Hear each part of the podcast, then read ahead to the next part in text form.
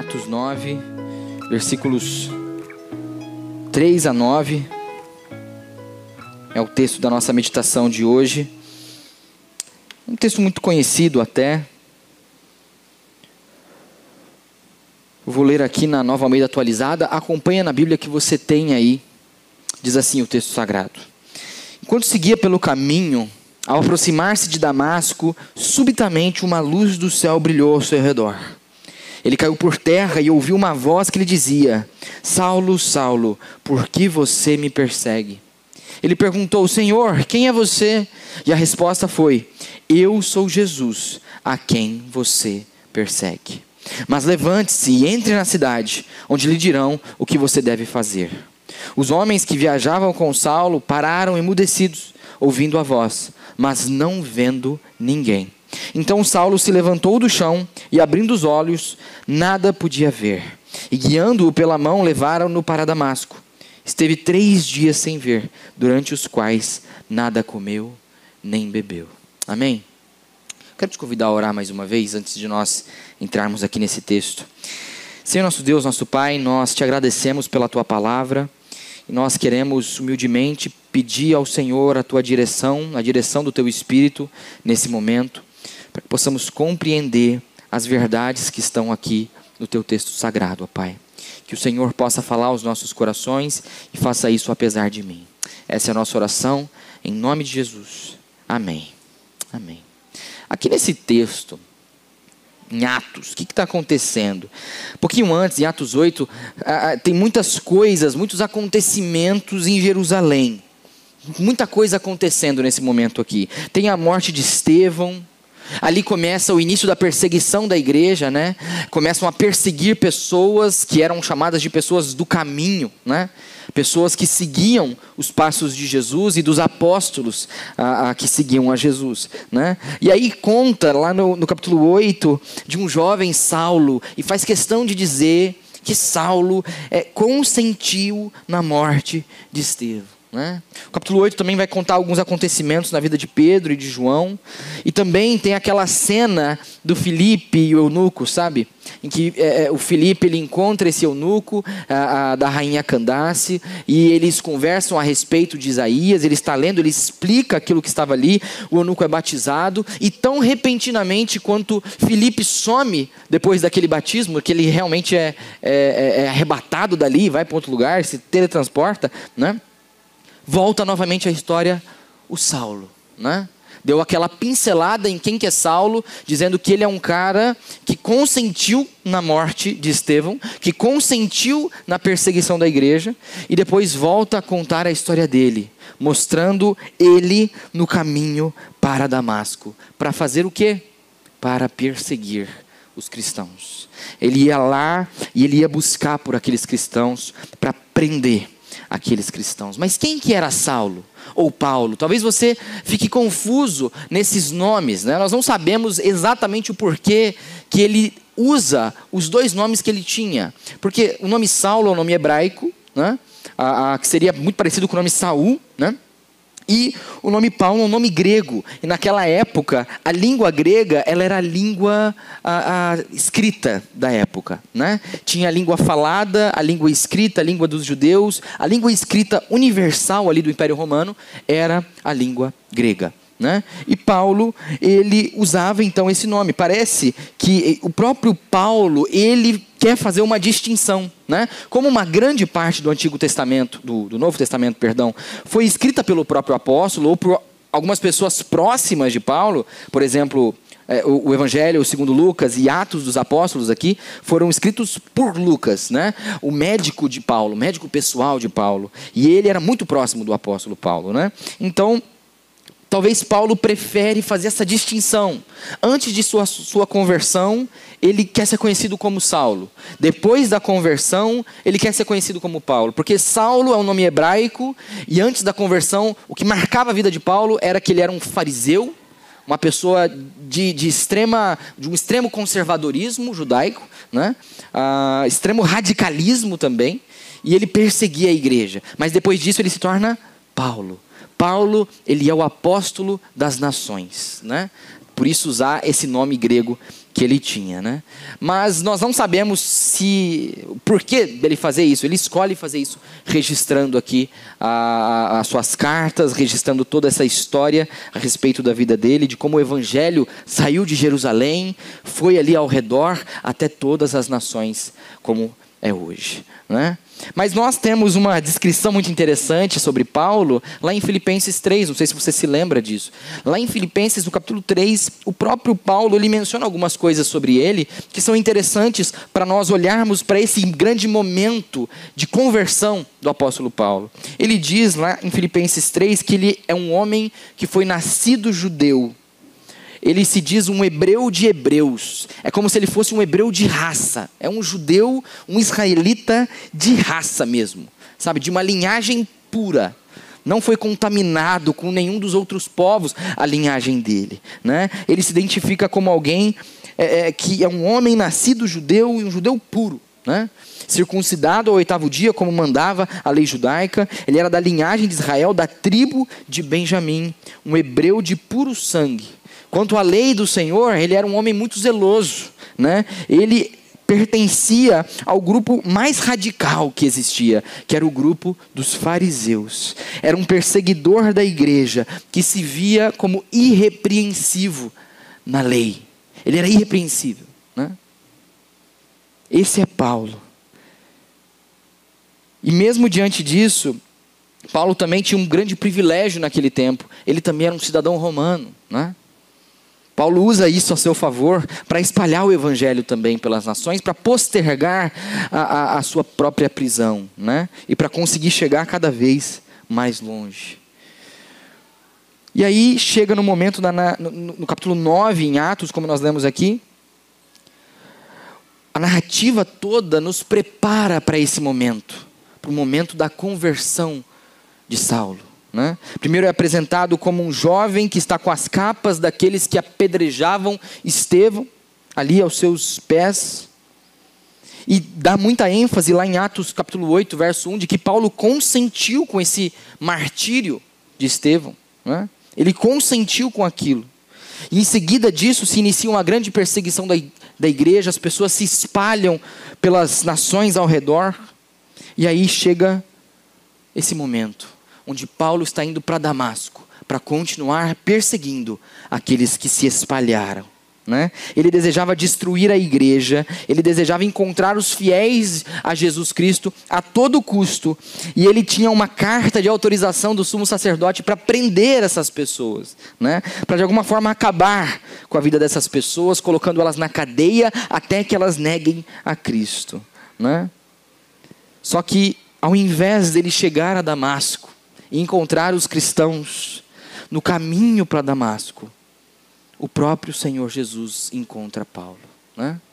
O próprio Senhor Jesus encontra esse jovem Saulo, um jovem fanático pela lei judaica, e o questiona: por que você me persegues? Saulo aqui, ou Paulo, se eu falar Saulo ou Paulo, você sabe que é a mesma pessoa, mas ele se deparou com uma situação única diante do Deus extraordinário. E ele não teve alternativa a não ser crescer com isso aqui. A conversão de Paulo é um grande exemplo de uma história de crescimento espiritual, uma história de mudança completa, uma mudança total de rota de um extremo para o outro. Ao invés de destruir a igreja, ele passa a plantar igrejas e a favorecer o crescimento dessas igrejas e cuidar dessas igrejas à distância. Né? É uma mudança radical que acontece com ele. E ele experimenta um grande crescimento espiritual, que é interessante de nós olharmos. Aqui na história de Paulo, nós aprendemos algumas lições sobre o crescimento espiritual. Né? O que, que nós podemos aprender sobre crescimento com essa conversão do apóstolo Paulo? Primeiro, nós podemos aprender que existe ambiente para o crescimento espiritual. Existe um ambiente apropriado para o crescimento. E esse ambiente é a dificuldade. Não é a prosperidade não é a calmaria. Não. o ambiente propício para o crescimento espiritual é a dificuldade. Né? Toda a experiência que Paulo vive nesse momento aqui, em Atos 9, dos versículos de 3 a 9, é, é uma experiência que ele vive ainda jovem, um perseguidor da igreja. Isso culmina na conversão dele. E é uma experiência primordial para o crescimento dele. Né? Veja o que está lá no versículo 8. Saulo se levantou do chão e, abrindo os olhos, nada podia ver. Saulo experimenta, logo nesse encontro com Jesus, no caminho para Damasco, ele experimenta uma dificuldade. Logo após ele ver uma grande luz, ele cai no chão e ele ouve uma voz: Saulo, Saulo, por que me persegues? Ele levanta depois disso, abre os olhos e ele não enxerga mais nada. Ele experimenta ali uma cegueira. Né? Alguns vão dizer que ele ficou cego porque a luz era muito forte, mas ao que dá a entender, ele tem uma experiência ali com Cristo. Cristo aparece para ele naquele momento e de maneira sobrenatural, ele é acometido por aquela cegueira. Outras pessoas que estavam ali ouviam, mas não conseguiam ver nada, né? diz o texto. Eles ouviram a voz, eles ouviram que alguém está falando e está chamando Saulo. Né? E está conversando com Saulo, e falou coisas, deu direções para Saulo. Né? Mas eles não viram aquilo. Porque aquela cegueira foi algo sobrenatural, uma dificuldade colocada por Deus para o apóstolo Paulo. Diante dessa dificuldade, ele experimenta a fraqueza, ele experimenta a dependência. Né? Já brincou alguma vez de vendar os seus olhos? De ver como você fica vulnerável? Né? Você não enxerga para onde você está indo, você não sabe se tem um degrau, se não tem. Você não sabe se vai bater na porta, se não vai, se está indo na direção certa ou na errada. Então, é uma, é uma, uma experiência, uma dificuldade que uh, enaltece uma fraqueza nossa. Né? Perdemos um sentido básico que nós temos, que é a visão. E esse foi o ambiente ideal para a conversão de Paulo. Onde ali ele se encontra incapacitado de continuar perseguindo a igreja. Jesus apertou o freio dele ali. Né? E ali ele verdadeiramente entende que a igreja a quem ele perseguia era do próprio Deus, a quem ele achava que estava servindo. Ele estava defendendo Deus, né? ele estava defendendo a, a, a, religião judaica, ele estava defendendo a lei, ele estava defendendo as promessas de Deus, do Messias. Ele não acreditava, como os fariseus também não criam, que Jesus era o Messias. Eles achavam que Jesus seria, que o Messias seria um rei, né? Eles achavam que seria alguém grandioso, glorioso, não que viria como um menino, né? Como um servo, um carpinteiro eles não achavam que ele fosse, então eles estavam defendendo, falando assim: aquilo ali não é verdade, vamos defender a lei de Deus. Mas ele se depara com o fato de que a igreja que ele perseguia era do próprio Deus a quem ele servia. Né? E aqui, olhando para esse detalhe, então, essa dificuldade que Deus coloca para Saulo, Deus coloca ele num momento de vulnerabilidade, num momento onde ele deveria seguir as orientações claras de Cristo para que ele pudesse sair daquela situação, né? para que ele pudesse entender o porquê disso tudo. Por que, que do nada, no caminho para Damasco, eu fui parado por uma luz brilhante e era o próprio Jesus? Por quê? Ele tinha que aceitar aquela situação de dificuldade. E naquela situação seria o ambiente correto para o crescimento, né? Nós podemos aprender com isso de que a dificuldade muitas vezes é o ambiente para o nosso crescimento espiritual. Muitas vezes as, Deus tem lições para nós que só serão aprendidas em meio às dificuldades. A dificuldade ela muda a nossa perspectiva. A dificuldade muda o nosso olhar ela nos dá mais capacidade. Ela nos ajuda, ela é como se fosse, ela engrossa um pouco a nossa pele, sabe?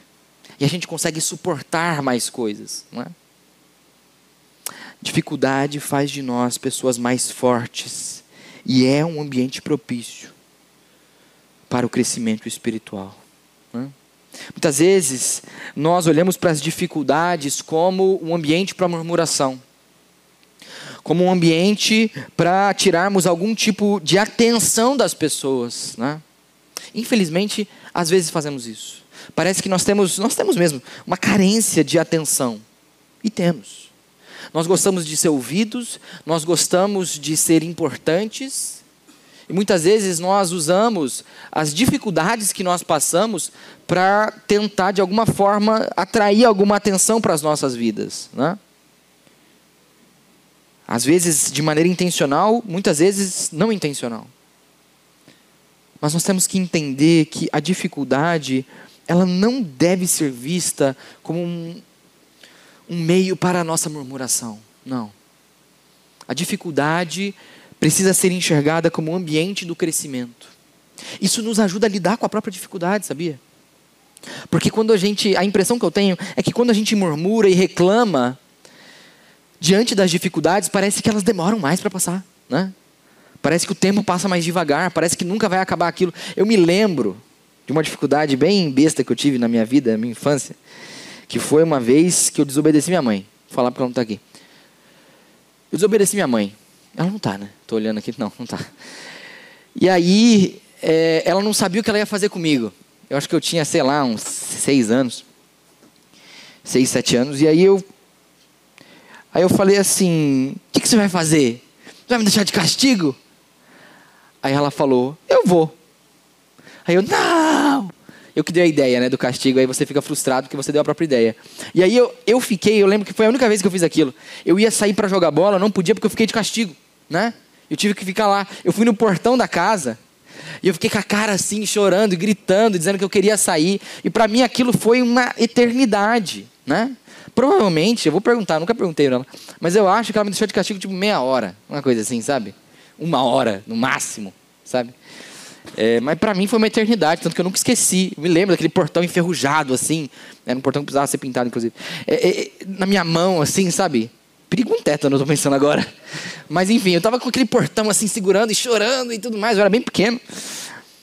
Mas é uma situação de dificuldade que quando a gente fica olhando para a gente fica reclamando e se lamentando por aquela dificuldade, ela parece que ela é infinita, ela não acaba mais, né?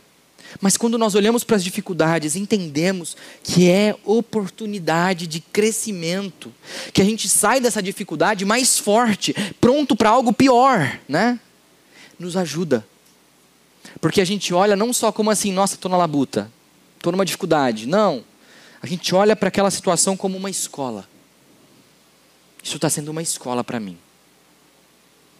Lá na frente, eu vou passar por algo igual ou pior e eu vou estar mais forte.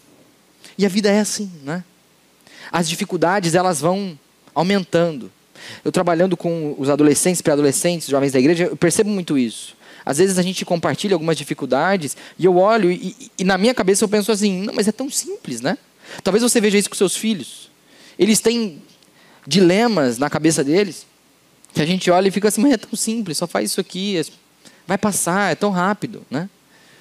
Mas é porque a dificuldade ela vai aumentando conforme a gente vai ficando mais velho. Quando o tempo vai passando, a gente vai passando por coisas cada vez maiores. E se a gente aproveitar essas dificuldades e olharmos para elas como oportunidades de crescimento espiritual, olharmos para elas como um ambiente certo para crescer, não é? A gente vai ficar mais forte. E aí elas vão vindo e a gente vai ficando cada vez mais forte. E lá no final a gente olha e fala assim: olha como eu cresci. Olha como eu estou mais forte espiritualmente diante disso. Né? Tudo isso precisamos entender.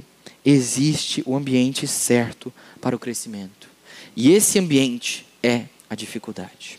Mas não basta nós estarmos no ambiente certo. Né? Não basta só estarmos no ambiente correto para o crescimento. Nós precisamos entender que existe direção para o crescimento. Né? Existe a direção certa para crescimento. Se crescimento espiritual é um objetivo que nós queremos alcançar, nós queremos buscar dia após dia, é muito importante nos preocuparmos com a direção que vai nos levar até lá. Se você quer, por exemplo, você está aqui na Silos, você está no caminho certo, você quer ir para o centro. Mas se você está no lado de lá, você vai estar tá na direção errada, por mais que você esteja no caminho certo, né? Está na rua certa, mas a direção é errada. É preciso seguir na direção certa do crescimento. Não basta estar nas condições ideais, com as pessoas certas, tendo os mentores certos, tendo as ferramentas apropriadas e adequadas para crescer, se nós não usamos e não seguimos na direção certa. Perceba que na história da conversão de Paulo, Paulo recebeu direções exatas do que ele deveria fazer. Né? Jesus, a gente vê lá nos versículos 5 e 6, ele pergunta: Senhor, quem é você? E a resposta foi: Eu sou Jesus, a quem você persegue. Mas levante-se e entre na cidade, onde lhe dirão o que você deve fazer. Né? Veja que Jesus ele deu para Paulo direções certinhas que ele deveria seguir. Né? Jesus ele armou o circo. Ele fez as coisas acontecerem. Ele conversou com Paulo e ele conversou também com Ananias, queria recebê-lo em sua casa e já tinha contado para ele, ó, vai acontecer isso, isso e isso, o nome do cara é tal. Ele deu todas as direções, né? Deu as direções certinhas do que iria acontecer. E algo muito semelhante que aconteceu com Paulo acontece conosco. Para nós crescermos espiritualmente, existe direção certa. Existe o caminho certo e uma direção certa que nós devemos trilhar. E é muito simples. É o, seria o, o beabá da vida cristã. Né? O caminho e a direção para o crescimento é a leitura da Bíblia e a vida de oração. Esse é o caminho. Né? Nós sabemos disso. Nós sabemos. Mas da mesma forma como nós estamos na rua certa, mas na direção errada muitas vezes. Porque não basta saber, é preciso andar. Não basta nós termos todas as informações, não basta nós termos ali, está tudo na minha cabeça aqui, ó, eu já conheço, eu sei que o caminho é esse, que eu tenho que fazer isso, que eu tenho que fazer aquilo, e que se eu fizer isso e fizer aquilo, eu vou ter crescimento. Né? Se nós de fato não fazemos. É um caminho simples. Por que, que é simples? Porque nós aprendemos há tanto tempo que é preciso ler a Bíblia diariamente, que é preciso orar, ter uma rotina de oração, falarmos com Deus constantemente. Nós sabemos de tudo isso. Mas muitas vezes nós ficamos acomodados espiritualmente. Ficamos estagnados. Porque mesmo que saibamos o caminho, não andamos no caminho. Mesmo que a gente saiba, eu tenho que fazer isso, isso e isso, e eu sei que se eu fizer isso, isso e isso, a minha vida, a minha saúde espiritual, ela vai melhorar demais, né? Mesmo que a gente saiba, muitas vezes não fazemos, né? não fazemos. Para termos crescimento espiritual, não basta saber a direção, é preciso andar nessa direção. É preciso caminhar nisso aqui. Né? Não adianta estar tá andando na direção contrária. E isso muitas vezes é uma mudança que precisa acontecer no nosso coração. Muitas vezes é, é o orgulho no nosso coração. Porque às vezes nós olhamos e pensamos assim, mas eu conheço tudo isso. Às vezes você assiste uma aula, assiste um sermão, você participa de um estudo bíblico e, e nosso coração, muitas vezes, nossa atitude é assim: não, isso eu já conheço. Às vezes você lê um livro e pensa: isso eu já conheço, isso eu já ouvi. Já vi em outros lugares, já estou cansado de ouvir disso aí. Sei que o caminho é esse, eu tenho que fazer isso, tenho que fazer aquilo. Sei que em tal situação é isso e aquilo, tal, tal. Mas mesmo assim, ficamos estagnados espiritualmente. Mesmo assim, não conseguimos lidar com algumas situações. Mesmo assim, não estamos fortes o suficiente para sustentar a, a, a, nossa índole diante das tentações. Né? Tudo isso. Porque, mesmo que saibamos a direção certa, não andamos nela que possamos entender que assim como Paulo, para a conversão dele, ele tinha uma direção clara. Ele tinha um caminho que Jesus deu. E ele poderia ter pensado assim: você é louco, estou cego, eu vou procurar meu médico, depois eu vou ver se eu vou atrás disso aí. Ele poderia fazer isso, né? Ficar sem entender, falar: o que está acontecendo? Não, está doido. Ou, ou, ou, ter tirado uns tempos ali, né? Falando: não, deixa eu pensar se isso é verdade ou não, porque pode ser. Pode ter uma outra explicação porque aconteceu, né? Posso ter tido uma insolação, alguma coisa assim. Mas não ele teve uma direção. Deus deu uma direção para ele, Jesus deu a direção. E ele trilhou essa direção. É preciso, assim como Saulo, andar na direção para o crescimento. Se nós queremos de fato experimentar o crescimento espiritual. Né?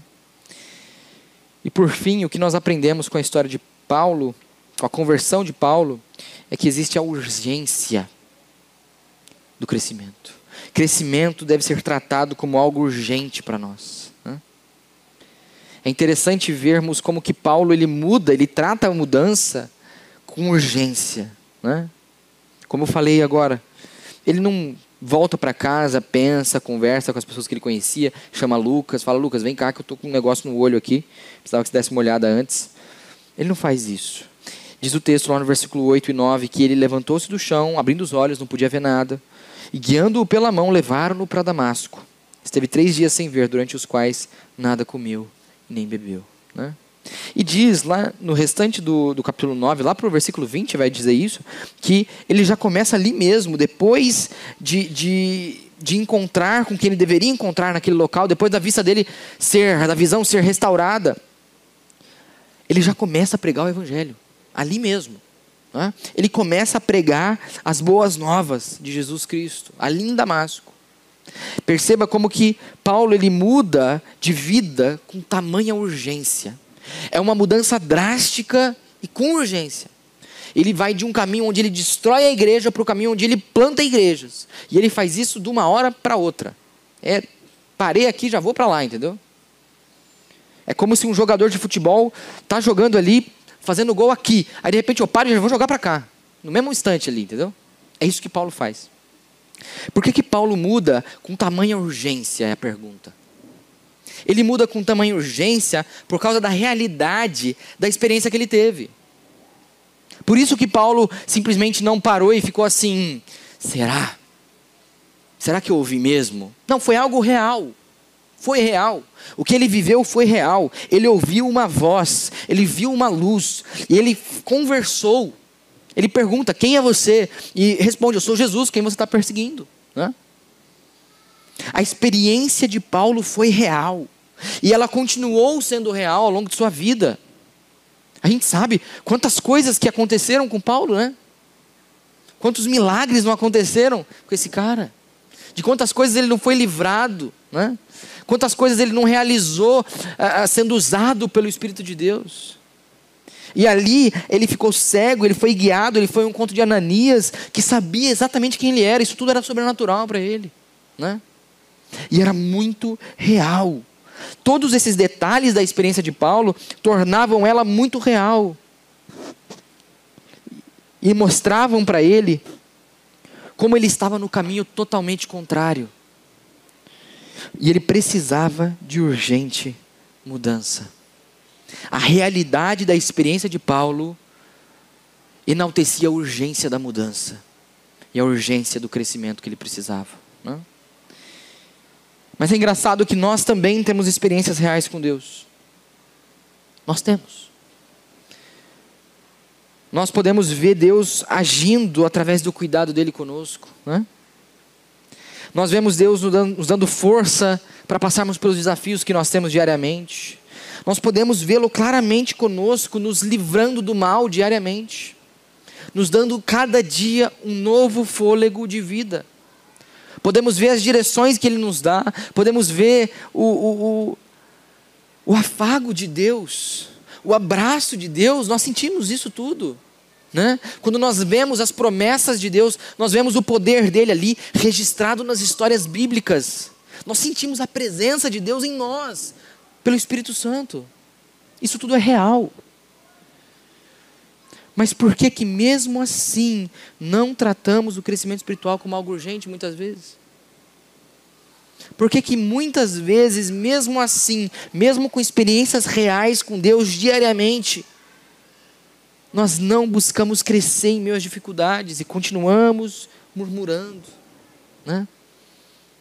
Por que que mesmo com essas experiências reais, não seguimos na direção do crescimento? Eu acho que nós não tratamos o crescimento como algo urgente, porque nós não estamos convencidos que nós precisamos crescer. Muitas vezes achamos que assim, não, tá bom. Tá bom. Comparado às pessoas que eu conheço, tá excelente. Eu convivo com pessoas que nem que sabem quem é Jesus, mas não se importam com isso, né? nem na igreja vão todo domingo não, não participam de nada durante a semana, não oram antes das refeições, eu estou bem demais, né? Mas a realidade é que quando se trata de crescimento espiritual, sempre existe algo a mais que nós podemos fazer. E sempre existe espaço para o crescimento. Né? Muitas vezes nós experimentamos alguns sintomas da falta do crescimento espiritual. Às vezes nós temos dificuldade de nos comprometer, seja com algum ministério, seja com alguns propósitos que nós fazemos com Deus. Né? Deus, eu vou fazer isso aqui todo dia. E a gente não consegue. Deus, eu vou frequentar todas as atividades, vou participar disso, participar daquilo, e a gente não consegue. Às vezes a gente tem dificuldade em deixar de cometer certos pecados. Tem pecados que nos perseguem, pontos fracos, né? O calcanhar de Aquiles. Às vezes a gente vive num ambiente hostil. Às vezes a nossa casa se torna um ambiente hostil, onde tudo é acusação, tudo é discussão. E quando você vai ver, a razão é a razão boba, né? Às vezes nossa fé desfalece quando Deus nos decepciona quando ele não faz o que a gente quer, mas ele faz o que a gente precisa, né? Às vezes a gente percebe um vazio no nosso dia, na nossa vida, que faz com que levantar pela manhã se torne algo muito difícil. Tudo isso nos mostra como nós precisamos de crescimento espiritual. Como nós precisamos ser dia após dia preenchidos pela presença de Deus. Né? Nós precisamos disso. Por isso que deve ser algo urgente. Gostaria que nessa noite nós pudéssemos ser muito sinceros conosco, em nosso íntimo. Só você sabe aquilo que se passa no seu coração, só você sabe o que acontece no seu dia a dia, só você sabe as suas motivações, você e Deus. Né? Eu queria que a gente tivesse um momento de orar em que você fosse sincero consigo mesmo. Se você vê que você precisa de crescimento espiritual, que você precisa melhorar sua prática devocional, que você precisa mudar a forma como você encara as dificuldades, que você precisa seguir na direção do crescimento, que você conhece, mas não tem caminhado queria te convidar a você, no seu coração, fazer um compromisso com você mesmo. Um compromisso de mudança. E de mudança urgente.